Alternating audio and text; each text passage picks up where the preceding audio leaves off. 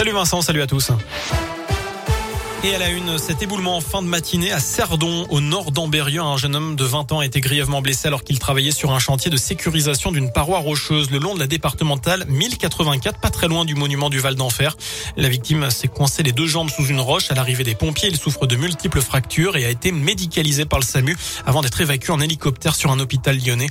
Son pronostic vital n'est pas engagé. Et puis toujours chez nous, un homme a été interpellé hier au centre commercial Cap Émeraude de Bourg. L'individu venait de dérober une dizaine de flacons de parfum pour une valeur de 1400 euros. Il avait une technique très particulière puisqu'il utilisait un sac avec une doublure isolante histoire de passer les portiques de sécurité sans sonner.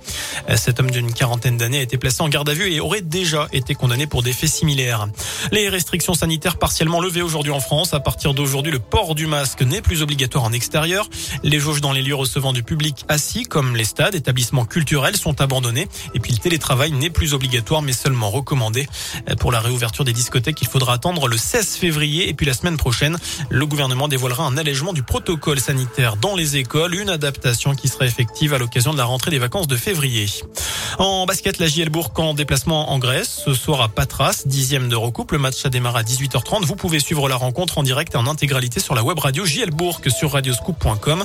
Pelos et Harris sont forfaits. Enfin, c'est une première mondiale. L'association Tonga, terre d'accueil basée dans la Loire, va permettre à quatre lions de rejoindre une réserve protégée d'Afrique du Sud. Ces lions, un mâle et trois femelles, appartenaient à un cirque itinérant français. Suite à un accident, le propriétaire a décidé de ne plus présenter d'animaux sauvages dans son cirque. Il avait donc demandé à l'association de recueillir ces lions en 2018. Ils quitteront la Loire lundi direction l'Afrique du Sud où ils seront placés dans une réserve à l'abri des braconniers et des chasseurs. Voilà pour l'essentiel de l'actualité. Prochain point avec l'info dans une demi-heure. Je n'ai plus qu'à vous souhaiter une excellente soirée. Merci beaucoup.